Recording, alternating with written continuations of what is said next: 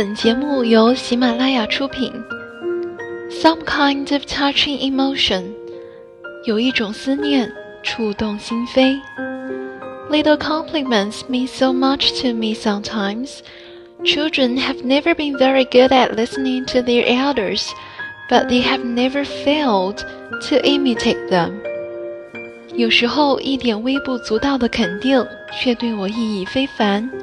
孩子们从来不会好好听长辈的话，可是他们从来忘不了模仿长辈。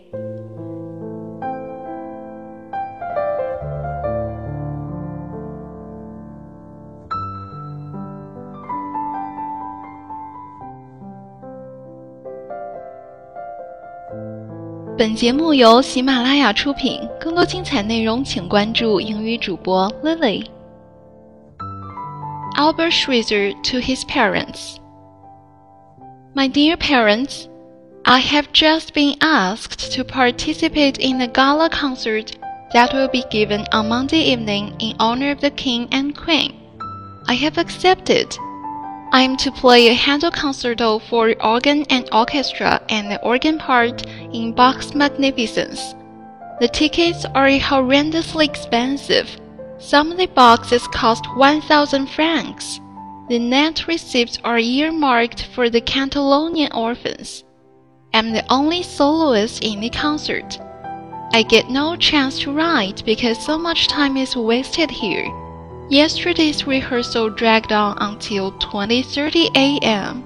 Today from 2 o'clock to 6 o'clock. No one ever hurries, and they all smoke constantly.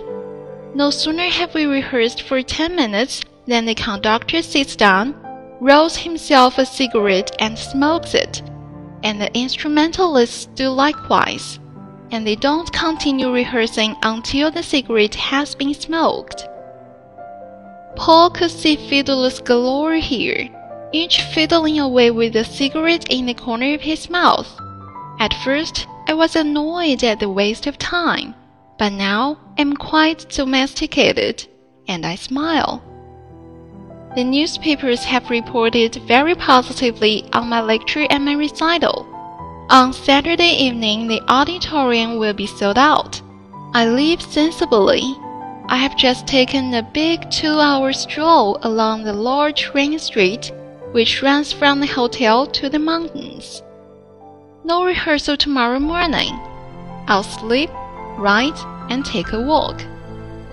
Yesterday, I was amazed to see that they don't take anything like the same security measure for the monarchs as in Germany.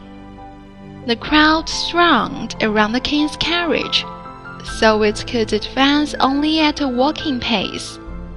Freedom reigns here. They didn't even clear the streets for the military parade. A woman with a donkey cart held up an entire regiment. It was too comical. We went to the harbor, immensely huge, to see the French squadron. The city and the people generally make the best impression. Everything is clean. Everyone works. It is 10:30 at night. I'm writing to you by the open window. The large palm trees are swaying in the wind. I embrace you with all my heart. Albert